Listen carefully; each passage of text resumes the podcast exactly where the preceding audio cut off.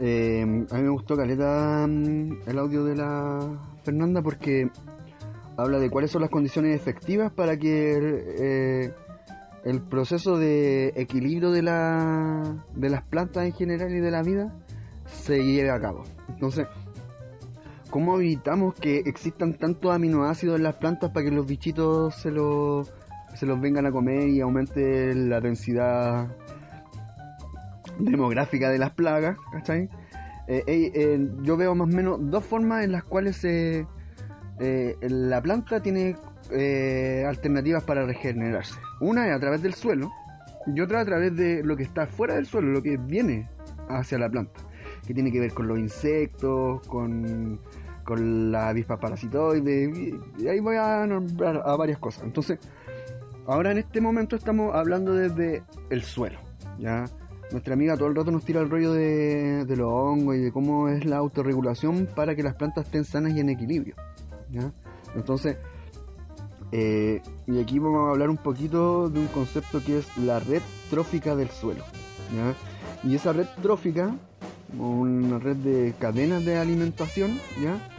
Eh, genera que eh, las plantas puedan como sobrevivir de una manera súper sana, como sin hay formas de que las plantas crezcan sin nada de químicos. Entonces eso lo hemos venido diciendo caleta, pero ¿cómo hacemos para organizar el suelo? También un capítulo que hablamos del suelo, pero ¿cómo lo hacemos para que la microbiología del suelo sea un ente eh, dinamizador de este proceso y lo sane? Entonces, por ejemplo, y aquí les voy a hablar un poco de la red trófica del suelo, ¿ya?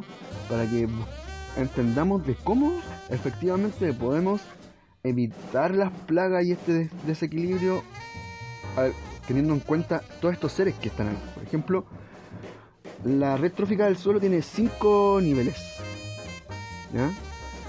Aquí voy a hacer como una interpretación un poco científica y todo, ¿cachai? Pero es como, un poco para, claro, fragmentar para entender el todo. La ciencia fragmenta pero no entiende el todo. ¿Ya?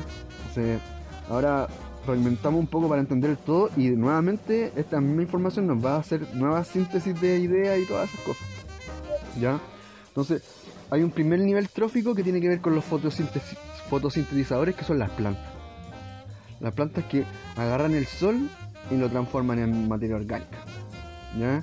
Y eso va, dejando desperdicios, residuos, eh, mm, animales muertos, también bichitos muertos y microbios también.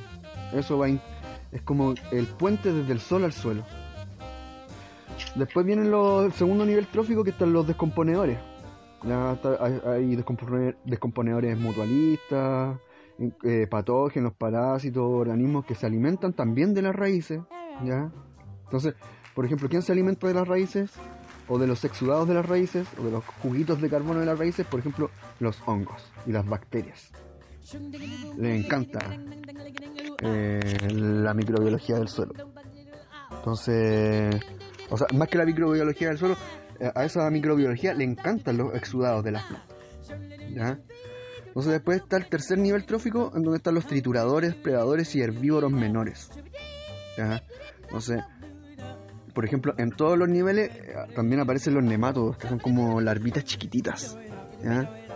Que algunos se alimentan de raíces, otros se alimentan de hongo y bacterias. ¿ya? Entonces, mm, y también aparecen los artrópodos, que también son como bichitos chiquititos, insectos, que son trituradores, que hacen cada vez más pequeñito todo, ¿ya? Y obviamente los insectos, ¿quién se los come? Los pájaros, que son como el cuarto y quinto nivel de la cadena trófica del suelo, eh, aparecen los pájaros, los animales mayores, las gallinas, no sé, todos estos seres que se comen estos bichitos. ¿Y qué es lo que pasa?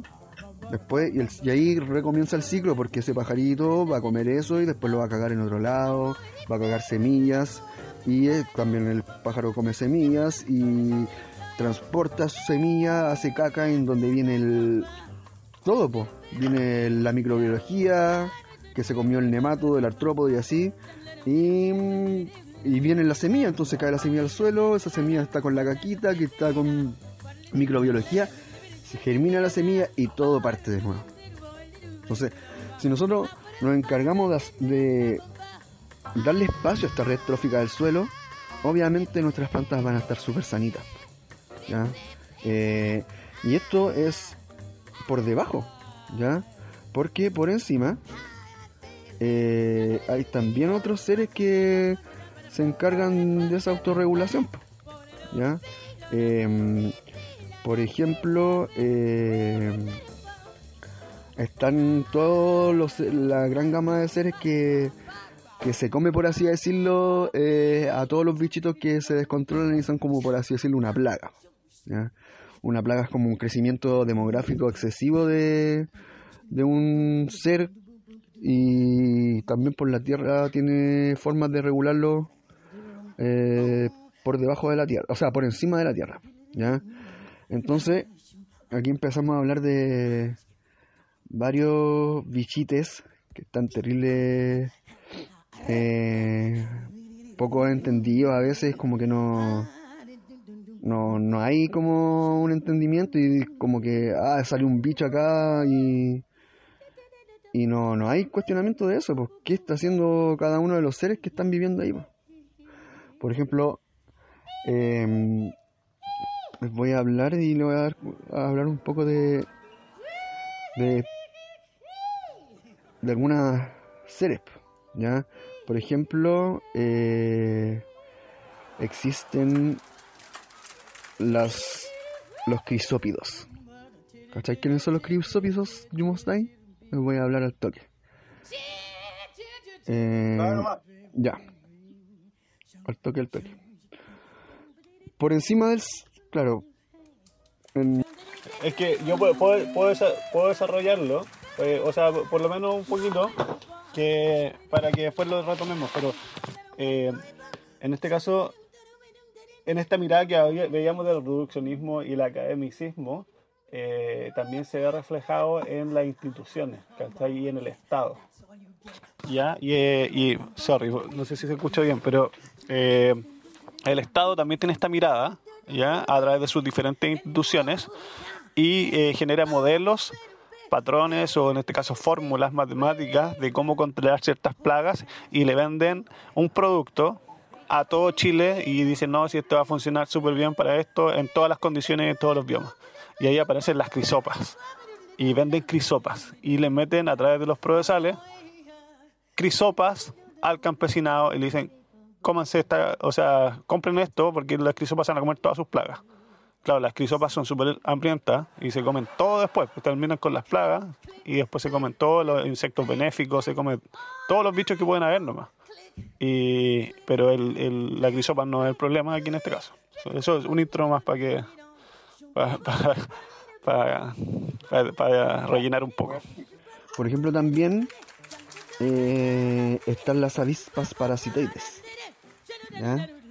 que, mm, que, son bien extrañas y bien interesantes porque son parasitoides, porque muchas de esas avispas eh, insertan sus huevos en muchas plagas de los cultivos, como que la, pertenecen al género, o sea, a la superfamilia Hymenoptera, Hymenoptera, ¿ya? Y son parasitoides de algunos artrópodos, ¿ya? Entonces también como que van ahí y, son controladores biológicos de todos los como supuestas plagas. Entonces tengo un ejemplo de eso. A ver, dale, dale. Hay, hay por ejemplo, los y a los sírfidos, ya que son microavispas, los sírfidos. Ya, los sírfidos son microavispas eh, que en este caso parasitan los pulgones. Entonces nosotros a través de un, entendimiento así complejo de la naturaleza y ligado a las culturas indígenas, eh, nosotros podemos sacar el, ensayo de que las en este caso las personas que cuidaban eh, las huertas medicinales eh, ponían una planta que se llamaba que se llama Alyssum saxáfila. ¿ya? Y el Alyssum saxáfila eh, lo que hace es atraer sírfidos. Entonces, los sírfidos, de alguna forma, ellas las ponen nomás y por, mayoritariamente eran mujeres, eh, y después los sírfidos salían a parasitar pulgones, entonces los cultivos que estaban alrededor de esta huerta medicinal estaban más sanos. ¿Ya? porque ahí tenían un controlador biológico, pero el problema no era, era, el equilibrio de nuevo, el problema no era en este caso el pulgón, sino que era la falta de equilibrio. Y eh, a, través del Alisium saxáfila vuelven los sírfidos y los sírfidos defienden los cultivos, de una u, otra forma. Ya, entonces hay plantas y aquí les voy a hablar de varias plantas que es como no hicimos las primeras plantas del día, pero igual ahora vamos a, hablar de plantas y voy a, voy a hablar de algunas. Pues, ¿Y cuáles son sus funciones? Por ejemplo, la milenrama, Achillea millenfolium. Por ejemplo, la milenrama eh, sirve como refugio para quisópidos y avispas parasitoides, e incluso escarabajos de suelo. ¿Ya? Entonces, nosotros ponemos milenrama en nuestras huertas, en nuestros bosques, estamos de cierta manera asegurando y estimulando que vengan esos insectos para regular todo. Por ejemplo, el, la malva... A ver, a ver, otra que sale acá. Mm, los porotos papas, los apios americanas, también son unas plantas que también salen por acá, que son eh, atractoras de varios insectos, por ejemplo, las artemisias. Eh, las plantas del género Artemisia, ¿ya? Por ejemplo, está la Artemisia vulgaris, Artemisia vulgaris, ¿ya? Eh, está el ajenjo, Artemisia absinthium, ¿ya? Que son ultra atractores de avispas, parasitoides también, ¿ya?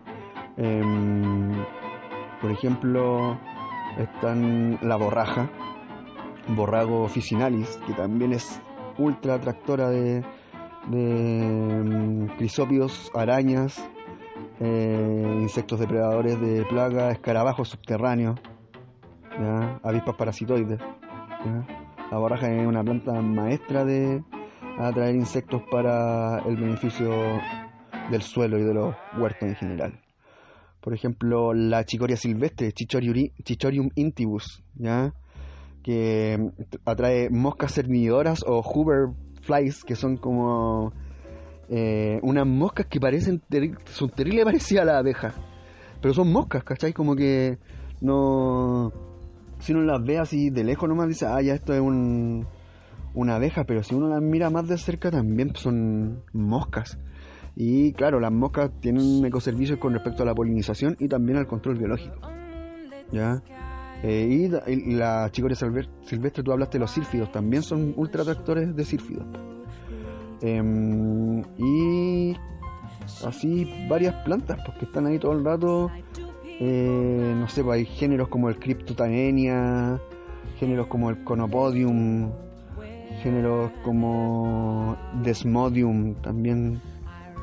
Hay, por ejemplo, la echinacia también atrae muchas avispas parasitoides.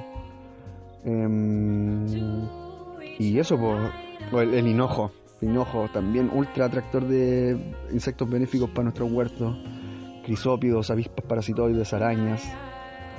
Y pucha, podríamos estar caletas, no sé, hasta el topinambur atrae avispas parasitoides que el Elianthus sp, o sea, el Elianthus tuberosum, incluso el girasol que es Elianthus anum, anus o anum, no sé, no, anual, ¿ya? Y a ver, a ver, y con esta voy a terminar. Em, por ejemplo, no sé si conocen una planta que se llama Levisticum officinale o apio del monte o apio del cerro. También es muy atractora de insectos para nuestros cultivos. Los lupinos también, ¿ya? Lupinos como el lupino blanco, lupino azul, lupino amarillo, son todos, el chocho, son todos también muy atractores de insectos para nuestros cultivos. Eso pues Jumudai quería aportar también desde, desde esa parte. Por ejemplo, y, última, antes que se me escape, la alfalfa. También ultra atractora de insectos benéficos. Eso... No, dale nomás y, Sí, dale nomás y después nos, queda, nos queda un rato para hablar. Así que le, le metemos. Ya, mira, a ver, voy a seguir con, con esta lista de plantas. Por ejemplo, la, el orégano también es muy atractora de crisopio. ¿Ya? El, por ejemplo, los porotos también, crisópidos, avispas parasitoides. Em, ¿Cuál más? por ejemplo, el culén, las especies de culén, como el Soralea sp. Em, por ejemplo, también atrae crisópidos, avispas parasitoides. Em, la robinia pseudoacacia, el acacio también, muchos insectos benéficos. Em, y por ahí ya con eso voy a terminar porque ahí tenemos caleta de información y caleta de plantas como para para buscar, pues, para, no sé, pues, también acá eh, me acuerdo del, de la sófora japónica, el falso acacio del Japón, que también está mucho en Santiago, en varios lados, que es muy parecido al acacio. Em, las consueldas, que también hemos hablado de las consueldas. La especie de Sinfitum, Sinfitum officinale y Sinfitum ibericum. También arañas, avispas parasitoides, crisópidos. Diente león también muy atractor. El tomillo. El trébol rojo, el trébol blanco. y la ortiga, la urtiga, urtiga SP, la especie de ortiga. Podría, agregar algo que, muchas de estas plantas que nosotros nombramos no son del bosque llamado nativo, pero porque solamente no se ha hecho el, porque no se ha hecho el estudio. Y, y tampoco tenemos que saber el estudio de, de cómo se llama de esas plantas como para ponerla en los espacios que estamos restaurando o ayudando a, mejorar eh, sino que tenemos que ponerla nomás dejar que la intuición ahí nos diga qué hacer porque ahí está el conocimiento o sea nosotros no estamos vacíos de conocimiento solo pasa que hemos perdido quizá un par de generaciones en este deambular por la ciudad y cosas así pero, pero está ahí nuestro conocimiento así que hay que dejar que la intuición hable y que, y hacerle caso nomás ya, pues, entonces le ponemos al próximo temita. Dale, ponle nomás, ponle, ponle furia y ponle maldiciones. Hoy día como estamos en el... Eh, decimos... Igual es, chistoso porque no han llegado comentarios de gente que llama y toda la cuestión, pero música distinta. Y es como raro porque en realidad el programa se llama Plantas y Puntos, ¿cachai? Entonces como que... Eh, como que no, ahí no está peludo porque queremos puro también que exista un programa de difusión de este tipo de música, de punk, ¿cachai? O, de ideas afines, ¿ya? Y como hay ideas afines también eh, tenemos esta, este tema que tiene carreta de años, tanto como el otro que pusimos, I Shot the Sheriff. Eh, este tema es de la Violeta, po. Este tema se llama Maldigo del Alto Cielo. Y. Maldecimos, po. También maldecimos. La rabia también es parte del vivir. Evadirla todo el rato no hace. Hay un. Hay un, hay, sí, hay un, hay, un, hay un dicho por ahí que dice que no tener rabia es un privilegio. No lo había escuchado, ¿eh? pero tiene caleta sentido. Y aquí estamos, la violeta, Maldigo del alto cielo. Ahí va.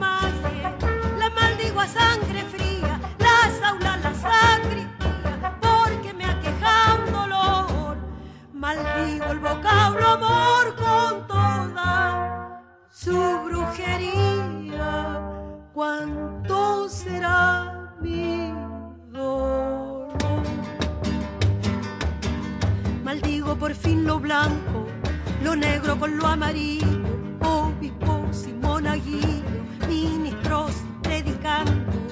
Yo lo maldigo cantando, lo libre y lo prisionero, lo dulce y lo pendenciero. Yo pongo mi maldición en griego y en español por culpa de un traicionero.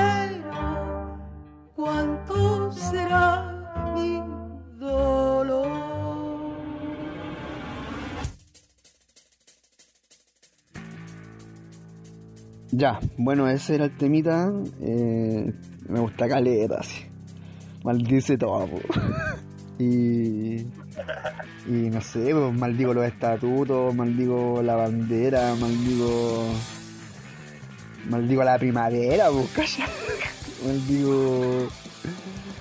Eh, me siento mal, pues igual nos sentimos mal, pues y eso también entenderlo, claro, no es el estado que más buscamos y la sensación que más buscamos, pero pero hay que sacar afuera esa rabia, pues, y obvio va a ir emergiendo a cada rato y está emergiendo todo el rato, en griego ni en español, pues, ¿cachai? Por todos lados. Eh, vamos a tener que sacar afuera eso, pues. Y Sí, sí, eh, oye. No, y caché que la, la gente que va a Plaza Italia no va por gusto, porque quiere gastar oye, plata, porque quiere ir oye, a. por favor. porque- Plaza Dignidad. sí, porque le, porque le gusta la- las, ¿cómo se llama? Las bombas lacrimógenas. No van porque son adictos a las bombas lacrimógenas, es porque están enojados, pues hay algo al que hacer. Así que independiente que la gente, que lo- los gobiernos no les guste, están cagados. Maldigo la bandera. Así que eso, po, un tema que también como el de de Bob Marley delante eh, también está atingente a caleta contexto a pesar de que pasen pasen los años todo el rato estamos aquí po, en esta misma fase. Y a menos que no le pongamos bueno vamos a seguir aquí. Ya. Entonces nos vamos ya con el último bloque que nos fuimos la bola y nos hablamos de plantas, pues nos hicimos las plantas del día. Entonces, claro, hablamos de plantas y de todo el suceso y todo, pero no nos enfocamos y ahora vamos a hablar de cuatro plantas. Cada uno va a dar una, eh, dos y ahí vamos a darle al freestyle, ¿ya? ¿Queréis partir tú, Yumusdai? Ya vamos a partir con nuestro. Bueno, lo único que tiene más o menos un, un, un orden que son las plantas del día. ¿Ya? Eh, ya, en, en este caso, mi- la primera planta del día que yo tengo, eh, que me gusta harto, tiene que, tiene que ver con este bosque llamado nativo. eh, ahora, hace poco. Eh, sí, es un árbol ya un árbol, una especie de arbórea que es endémica de Chile y tiene una característica que se desarrolla en un clima mediterráneo, en el clima que tenemos acá en la zona central de este territorio. Inviernos muy fríos con lluvia y veranos muy largos y con extremo calor. Entonces son parte del bosque que se le llama esclerófilo, que tiene hoja dura, esclero eh, duro, filo hoja en latinismo. Eh, y aguanta súper bien. Ya cuando hay incendios, después de los incendios empieza a aparecer, eh, lo primero que aparece, eh, litre, litrea cáustica. Ya es de una familia. Ajá. Litrea cáustica o litre. El litre, el litre se llama la planta litrea cáustica. Eh, eh, eh, me gusta porque aparte litraea es una palabra así como de acá nomás y anda por el mundo a través del nombre científico que le pusieron litrea cáustica. Cáustica es porque un poco, en este caso, te irrita, te, no, sé dónde viene esa palabra, pero te irrita, tiene un- una característica que la vamos a desarrollar. Sea entre Santiago, San Fernando, ahora como con este avance el desierto empieza a aparecer más al sur. Eh, se acompaña con plantas como del bosque también esclerófilo, que es quillaja saponaria, también a veces en partes más húmedas, peumo. Y aquí voy a hacer una parada porque no hay que creerle a estos, estos como fórmulas que dicen el peumo va a salvar el planeta. El peumo no lo podéis poner expuesto al toque, así en el medio de la nada, porque se te va a secar y lo va a hacer sufrir. Entonces no le crean a esas bolas de Facebook, Instagram que dicen que va a salvar el mundo, imposible. Si no lo ponéis protegido con, una con un gremio alrededor, el loco o la, o la loca va a sufrir harto. Entonces hay que entender ese tipo de cosas. Ya también se acompaña con en los espinales, con Acacia caven, Bachelia caven, con ya partes que son más xerófitas. Entonces son plantas que aguantan una variedad de condiciones, pero adversas. ¿ya? Y por qué quiero, bueno, y es de una familia que me gusta mucho, que son las anacardiáceas. ¿ya? Y las anacardiáceas por lo general no son muy amigables, ¿cachai? No tienen siempre grados de toxicidad, tienen grados de toxicidad ahí como eh, que van soltando a poco, una, una forma de autodefensa. Y quiero hacer la, eh, la bajada, porque claro, yo puedo hablarle más y decirle como cosas de la, referente a las fichas. Ya las fichas la planta, cuánto crece, eh, el tamaño que se desarrolla, vamos a dejarlo que es un árbol nomás, un árbol de este tipo de ecosistema. Eh, pero lo que quiero desarrollar es que es parte del sistema inmunológico que tiene el bosque. Ya los bosques se defienden a sí mismos y se, protegen y autoprotegen a, las suyas y los suyos. Entonces, y, a través del litre, eh, eh, por ejemplo, podemos ver este, esta acción. Una, tengo un amigo que nunca le he dado litre y lo mandaron a cortar unos, unos, unos litres por, plata, no tenía lucas, ten- tuvo que hacerlo y lo atacó el litre así con cuática y nunca lo había atacado. ¿cachai? Y también tiene que ver con el respeto y ahí empiezan a aparecer las creencias, las creencias de que hay que decirle buenos días, señor litre, o buenas tardes, señor quebracho, para, allá, para la gente que está en Argentina que no han escrito. Eh, tiene que ver con eso, con un respeto al, espacio, eh, respeto a, la- los seres que habitan en él y ahí entramos en otro mundo, en otra dimensión, que también hay que hacerla partícipe de esto porque si no vamos a ser súper poco resistentes y súper poco amorosos, entonces hay que pedirle permiso, hay que darle gracias a la pacha y, ir integrando estas formas que nos han enseñado las culturas indígenas. Eh, y podemos llevarlo también hacia el anta, el anta, eh, que es nativo de estas tierras, también es un sistema inmunológico del bosque, del bosque en su conjunto. El bosque no te quiere en ese lugar y trae al anta. Y ahí podemos desarrollarlo con lo que hablamos la semana pasada del Tao de Goch. Pero no vamos a deambular en ese, en ese tema. Vamos a dejar como una pincelada ahí, como una, una poesía. Y eh, vamos a volver al litre y a su familia, anacardiácea, para después continuar y que tú te tires la otra. Ahí. Entonces, eh, como un dato cáustico, quiere decir que quema los tejidos orgánicos, que es como un poco incluso corrosiva. Em, litrea cáustica, claro, que por el cuando te da litre que hay todo picado y a mí también me pasó porque nunca me había dado de litre y un día en un lugar donde estaba Oye, voy a hablar de alguien muy importante, igual por el vecino aceitón, por loco, ¿ya? ¿Te acordáis del vecino sexto? Un grande. Sí, Ya. bru- brujo, maestro, brujo maestro, eh, Un brujo de su maestro que nos, nos vaciló al máximo cuando estuvimos al principio en el campo intentando hacer cosas y vacilado, así como que nos miraba, se reía de nuestra eh, nuestros fallos, así. El- lo vamos a decir, don Jaime nos crió a todo ritmo así en el campo. Y, y el y me acuerdo que un día don Jaime como que me enseñó a cortar leña.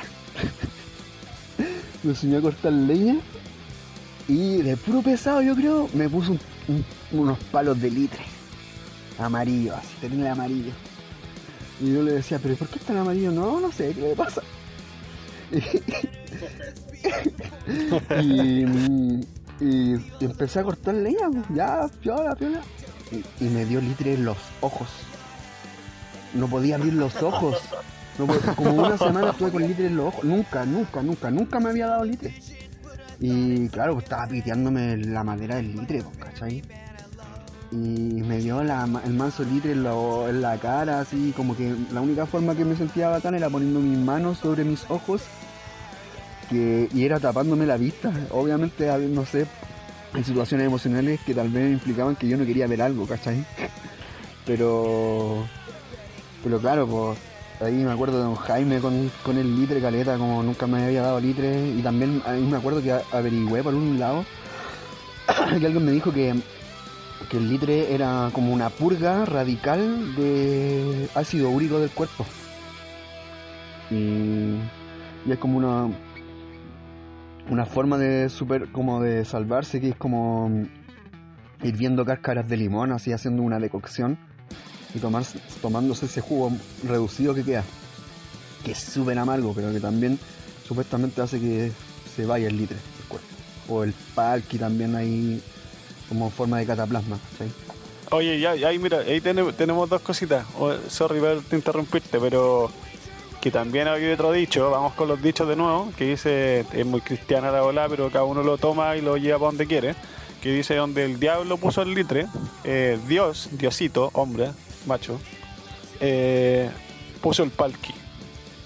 Entonces se dice que siempre cuando hay una hay un un una enfermedad de- del bosque, también está su cura alrededor.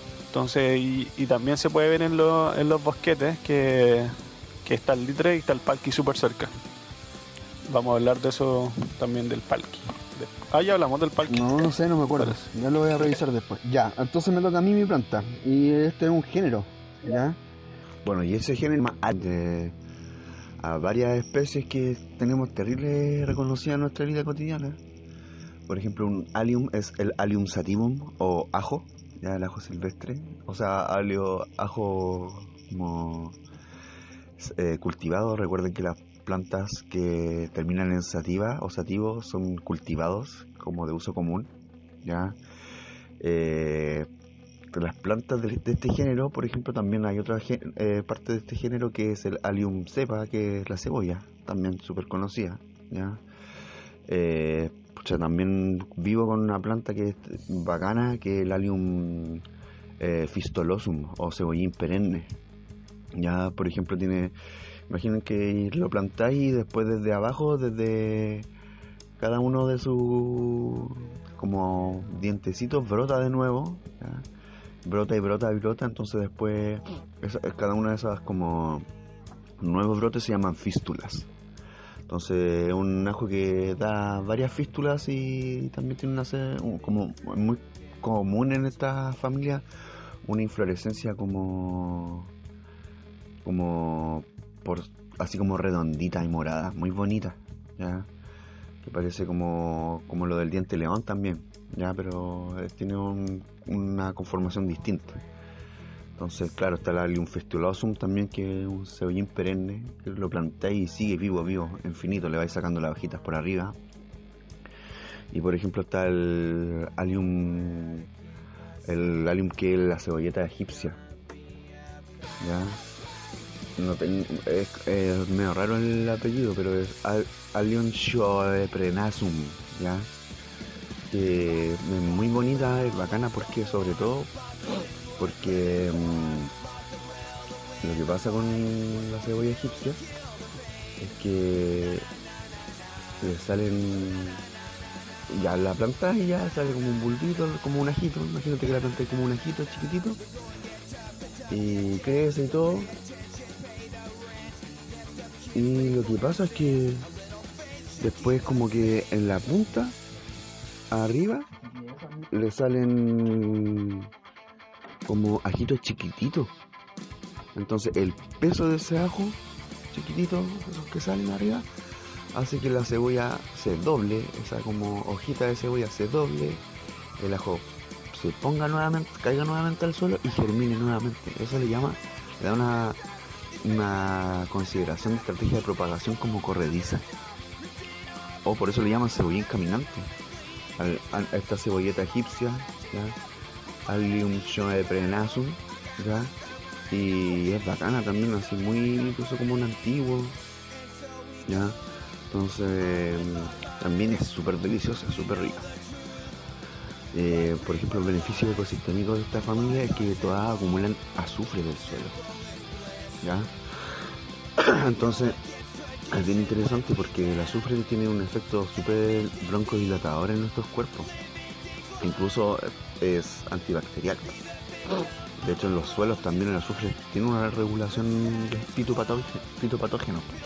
Entonces, por eso este género es súper interesante porque es un regulador también de, los fitopatógenos en el suelo, como acumula ciertos minerales específicos, sobre todo de azufre y por eso, por ejemplo, se hacen jarabes de cebolla, o sirve tanto como medicinalmente. Porque ese azufre que dan esas plantas lo hacen terrible, lo hace terrible bien como broncodilatador para el cuerpo. Entonces, por ejemplo, igual ahí en, la asociación de cultivo es como complicado eh, como mezclarla con leguminosas, por ejemplo. Porque las leguminosas llaman bacterias, sobre todo para la fijación de nitrógeno. Entonces generalmente los aliums se ponen alrededor, alrededor de las camas. Entonces eso también es bacán como para plantarla. Entonces eso, en género aliums, diversas especies, escaletas de las cuales podemos reconocer. Creo que hay un ajo en flor también que es muy comestible por acá. Em, y hay varias que se adaptan a este clima mediterráneo. Aparte de la cebolla, los ajos mismos, el cebollín caminante, el cebollín perenne la flor de ajo. Sea, hay varias alum que nos sirven y nos apañan como, como para nuestro huerto, en beneficio ecosistémico. Entonces, bien interesante esa plantita. ¿Qué? Eh, ya, vamos. Eh, la, segunda que tengo eh, también es de la familia de las anacardiáceas. Y anacardiáceas son, no, no, sí, eso, no son muy buena onda y tienen estos grados de toxicidad igual que el, en este caso el, el litre. ¿Ya? Y, pero el litre está limitado a una zona geográfica que es más menos del centro, centro, centro, centro sur de lo que hoy llamamos Chile. Eh, y este es la que voy a hablar hoy o ahora, se llama Chinus molle, ¿ya? o le dicen pimiento. El pimiento es una, también un árbol eh, originaria de Sudamérica, ya, pero principalmente en, el norte de Chile, norte de Argentina, sur de Bolivia. Y, eso es un territorio que es el altiplano y antes no era ni Chile, ni Bolivia, ni, Argentina. Entonces es originario del altiplano. Ya eh, rompe con las barreras, en este caso como las fronteras, es de allá arriba nomás, de esos lugares. Me gusta harto porque eh, se, hace, o sea, en lo, personal se hace como una especie de, pimienta con los, con los frutitos. Igual, bueno, como la, como la pimienta esta de canelo, como el ají de canelo que también se hace. Y aguanta harta sequía, ya, mucha, mucha sequía, porque viene de ese lugar. Eh, importante para mí también porque genera una gran copa, ya una copa gigante, eh, mucha sombra, y yo encuentro que para los procesos de restauración microclimática en este caso eh, son súper benéficos porque a la sombra de esto nosotros podemos poner otras especies que son ya más longevas y ir mejorando en este caso la masa boscosa de los territorios. pero partimos con especies que tienen mayor característica de resistencia al sol. Eh, y ya para cerrar nomás, porque también las fichas las puedes ir a encontrar en internet, eh, me gusta porque cuando andamos en lugares así, muerto calor, muerto de calor, Santiago sobre todo, te ponía la sombra de un pimiento y el agua, así, bueno, vamos a los temas de agua, de esto del plantar agua, eh, la sombra que genera, lo fresco que está abajo, o, o, sea, la cantidad de agua que hay bajo esa sombra, que podemos traducir la agua disponible pero en otro estado, es gigante. Entonces es súper fresco e incluso puedes sentir la brisa que no sientes en otros lugares. No, vas caminando, no sientes la brisa. Te pones abajo del pimiento en el mismo lugar, al lado, y sientes esa brisa. Eh, baja la temperatura así notablemente. Así que yo quería hasta ahí la voy a dejar. Otra, otra planta también que tiene ese grado de toxicidad el sistema inmunológico de, las masas boscosas. Ya. Yo voy con mi última y también voy a quedar en la anacardiacia y voy a hablar de otros chinos. Una vez escuché a alguien decir esquinos, ya pero no sé, chinos a mí me gusta eso. que es el chinus polígamo, que es el guindán. Em, me pasó que viví en una casa una vez le hablamos de la caracola. hablamos de la caracola una vez. Y había un árbol que salió entre medio, ya hicimos un huerto y toda la bola, pero había una parte donde no habíamos hecho huerto, pero de, repente salió un árbol. Y como que ya era bien lignificado y era estaba creciendo y como que convivía, ¿no? Pues, se aceptó como una persona más, un ser más del, del pillo. Y eh, pasó el tiempo, caleta el tiempo, como que nunca descubrí, nunca caché, nunca cachamos qué planta era. Y pues me tocó como hacer una investigación para una fundación y, ¿verdad? y, y tuve que investigar del Campo. Y también me, lo vi caleta cuando iba para la cordillera sobre todo en los lugares así donde está, había caleta de piedra, así como incluso acarreo, que es como piedra como rocosa fragmentada, bien filúa y todo. Y estaba el Wingampo a todo ritmo, sobreviviendo ahí con radal enano de repente, ahorita es mi, idea. Y era como, oh, ¿qué onda aquí? Como que, claro, en, en la ciudad hay plantas que se bancan las peores condiciones, hablábamos de la ortiga recién pero también hay condiciones super cuáticas en los cerros y en las montañas, pues, y esas condiciones como cuando recién se, se derritió el glaciar o una volcanismo o, hay como gelifracción por producto del hielo y el, el calor acá, sobre todo los climas mediterráneos de acá. Pasa caleta que hay un lugar que se congela en invierno, caleta de frío, todo muy bajo en la temperatura y después en verano se, hay 40 grados de diferencia entre lo más frío y lo más caluroso. Y eso hace que las piedras se quiebren. Este, este, paso desde el, hielo al calor va haciendo que las piedras se quiebren y vayan generando una especie de suelo, esta gelifracción, meteoriza la roca y ahí sale a todo ritmo el Wingamp. Es una especie pionera de terrenos pedregosos y trumados. Que son terrenos que que vienen de. Son como. El trumado es como un polvo. Es colonizador de terrenos yermos, sobre todo en sectores precordilleranos. Y es obvio, pues tiene esta capacidad de, fijar carbono y generar calidad de biomasa para el suelo. Eh, y obvio, también al fijar carbono, al retener biomasa en el suelo, se van generando nichos para que vayan apareciendo otras especies. Entonces el Wingan lo podemos ver asociado a veces con el ciprés de la cordillera, lo podemos ver asociado de repente con el pichi Fabiana imbricata, Fabiana imbricata, lo podemos ver asociado con con quillay, a veces en la alta montaña, porque el quillay es un esclerófilo, pero es terrible resistente tanto de frío como de calor. Es, como el esclerófilo que he visto que es como más de altura y está ahí todo el rato colonizando, ¿no? ya pionerizando, no hablar más de colon, de, estar pionerizando. Entonces, tiene caleta de, de formaciones, formaciones en donde acompañan los demás, pues no sé, lo podemos ver en el matorral mediterráneo, en la costa, en, en la montaña ría con quillay litre, eh, también con gualo guayes, siempre de la cordillera, ¿ya? Y por ejemplo, eh, hay caleta de veces que a esta planta le sale como un, una especie de como una costa, como una pelotita en la hoja, ¿ya? Porque es muy hospedero de insectos, ¿ya? Genera como agallas y crecía específicas de la rama y de la hoja, ¿cachai? Hay mm, como dos insectos que como que son muy dependientes de, de esa convivencia, que son no, mm, no, tengo el nombre común, ¿cachai? Pero tengo Tainaris sórdida y Caliofía mamifex.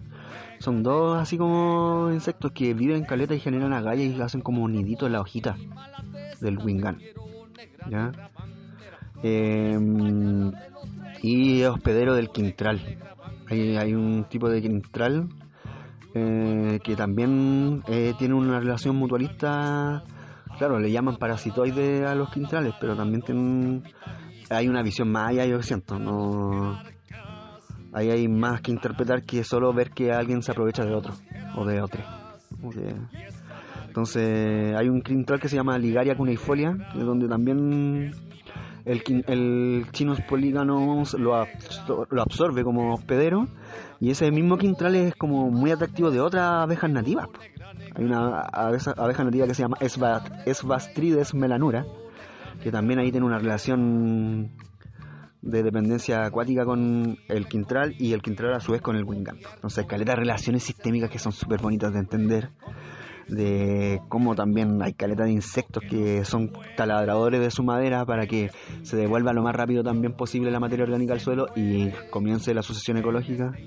Entonces, mm, eso, pues para que no la agreguemos más, Wingan, Chinus poligamos, anacardiacia, igual. ¿Quería agregar algo más, No, no, me gustan caletas los Winganes. Me gustan, me gustan caletas. Son terrible bueno. Tienen incluso algunas espinitas en algún, he visto también, pues cachai, que también así como son como aléjate, humane, aléjate. Y... déjame piola. estamos, pues.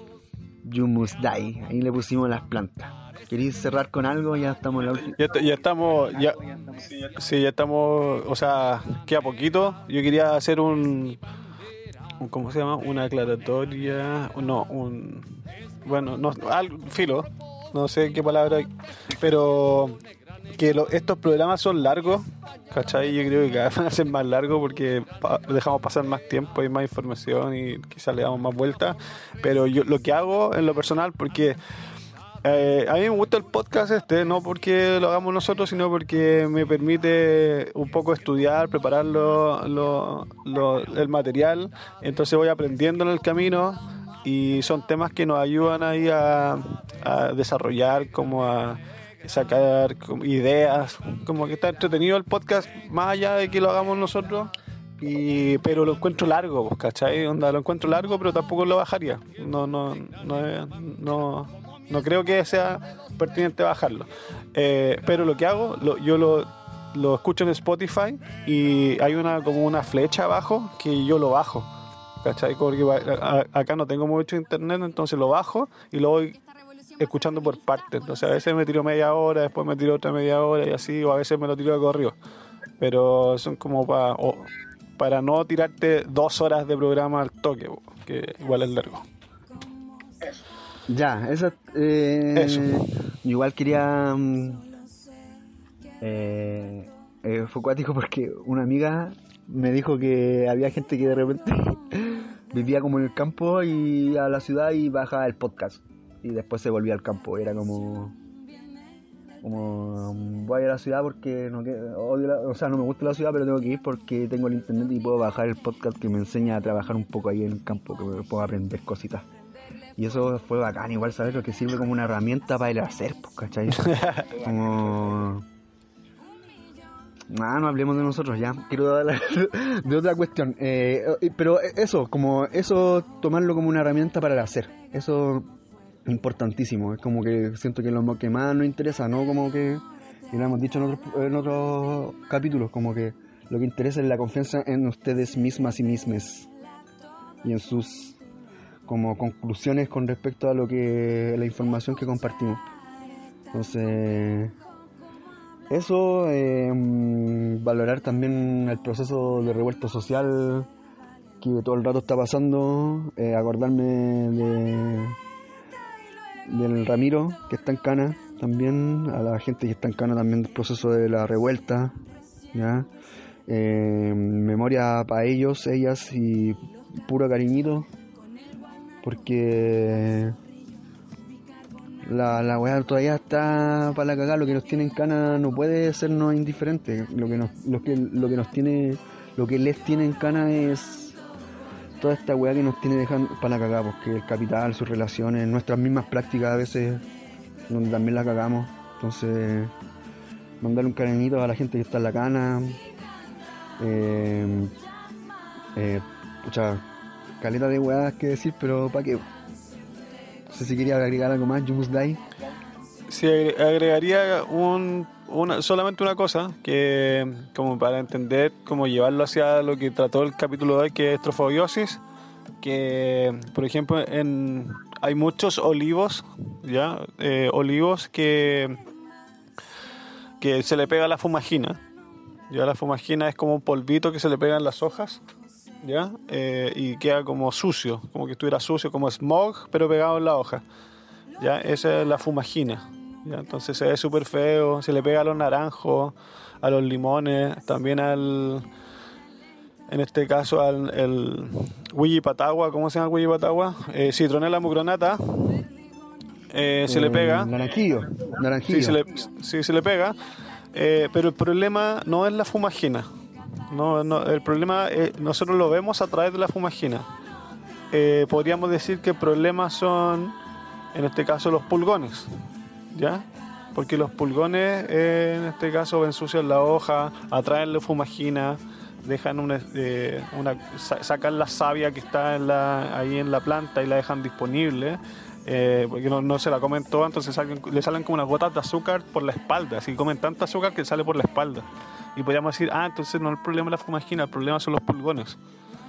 Pero si nos ponemos a hilar más fino, vemos que en este caso los pulgones eh, dejan ese azúcar para las hormigas. Y las hormigas eh, están defendiendo los pulgones y le dicen a los pulgones, oye, vayan a esta planta porque está débil y se pueden comer ahí fácil y una- en este caso un, un azúcar más rico, más, más dulce. Entonces el problema son, claro, las hormigas. Hay que matar a todas las hormigas. Y el problema tampoco son las hormigas. El problema es la, la falta de fertilidad en el suelo, de- del sistema inmunológico de las plantas, eh, la falta de microbiología y podemos llevarlo hacia el cariño. Como que ese suelo está desprovisto de cariño, lo hemos explotado a más no poder y tenemos las plantas en condiciones pésimas. Entonces el problema es la falta de cariño entendimiento de cómo funciona la naturaleza.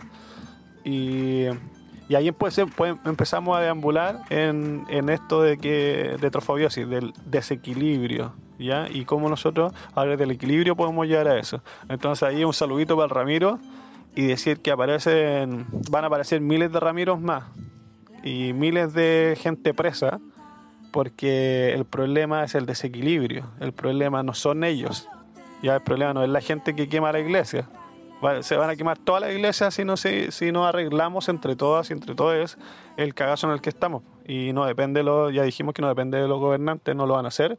Así que tenemos que cambiarlo nosotros. Entonces, al cambiar la forma y tratar de llevar el todo hacia el equilibrio, van a empezar a, a ver menos Ramiro, a ver, menos, menos, ¿cachai? Vamos a tener todas mejores condiciones mayor educación y mayor salud preventiva y menos hospitales y etcétera. Entonces, hay que ir más profundo que solamente el síntoma. El COVID-19 no, no lo es. Así que le quería dar un poco una vuelta para ir cerrando mi, por lo menos mi parte de ahí del capítulo trofo- trofobiosis y no nos enfoquemos en la primera mirada, en el, en- en el síntoma, sino que vamos a buscar la raíz del problema y ataquemos la raíz.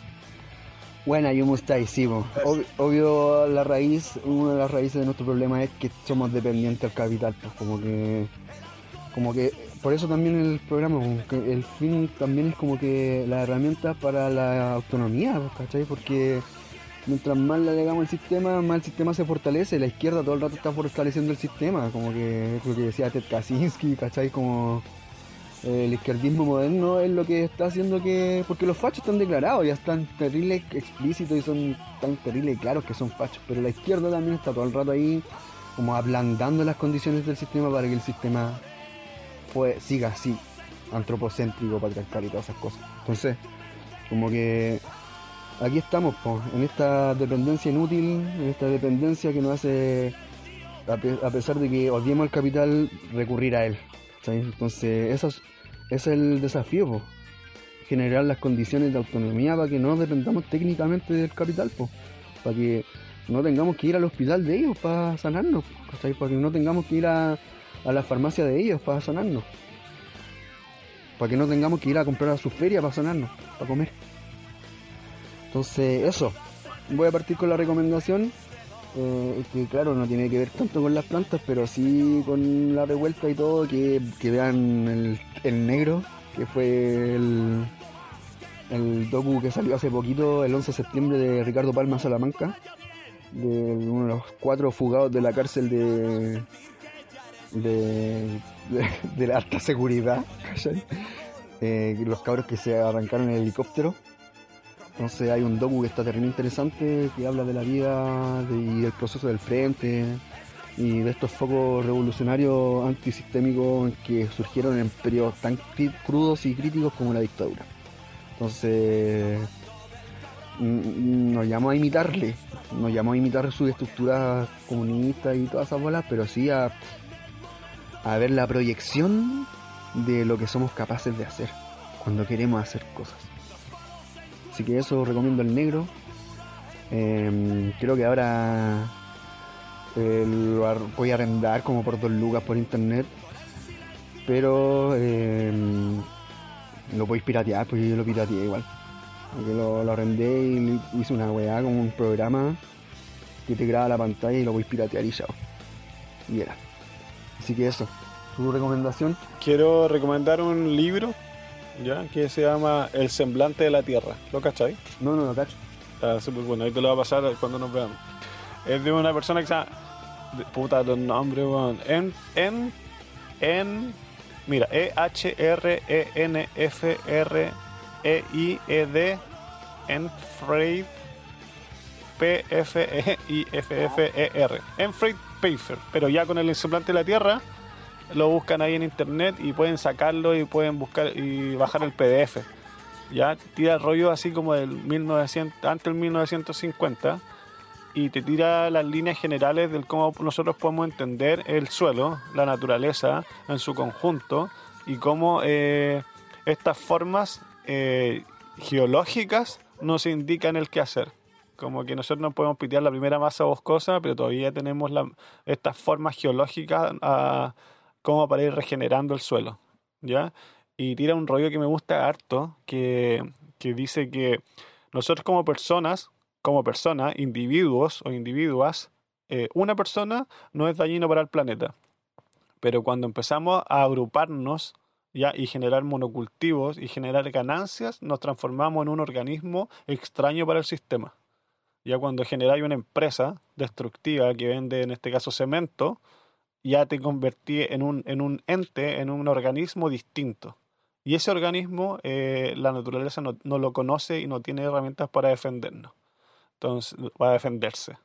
Entonces, es un poco darle una vuelta al tema y se lo dejo. Ya también tiene otras cosas que se llaman la fertilidad de la tierra y tiene un montón de cosas. Pero ahí se los dejo. El semblante de la tierra para que lo vean en internet. Ya, pues, ¿Cerremos entonces? Sí, cerremos. Yo creo que se va a cerrar solo, como que la quinta la torta viene ahora. Entonces, yo creo que una buena cosita para cerrar. Tenía, una cita, yo tengo una, una cita que es mucha policía, poca diversión, un error. Vamos a poner ese tema, vamos a poner el tema de Corputo para cerrar. Eh, saludas a todos, a todes, que estén bacán, cuídense harto porque la ayuda anda terrible brígida, los milicos también andan en las calles con cuática. Pero ojalá que este extremo de vida también nos incentive a hacernos, a ponernos un poco más extremos en la respuesta.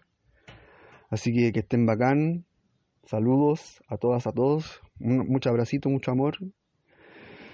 Y eso. Esto fue Plantas y Punk. Eh, Nos vemos segundo próximo. capítulo, segunda temporada, observando las tramas de la mamita tierra. Que estén bacán. Chaucito.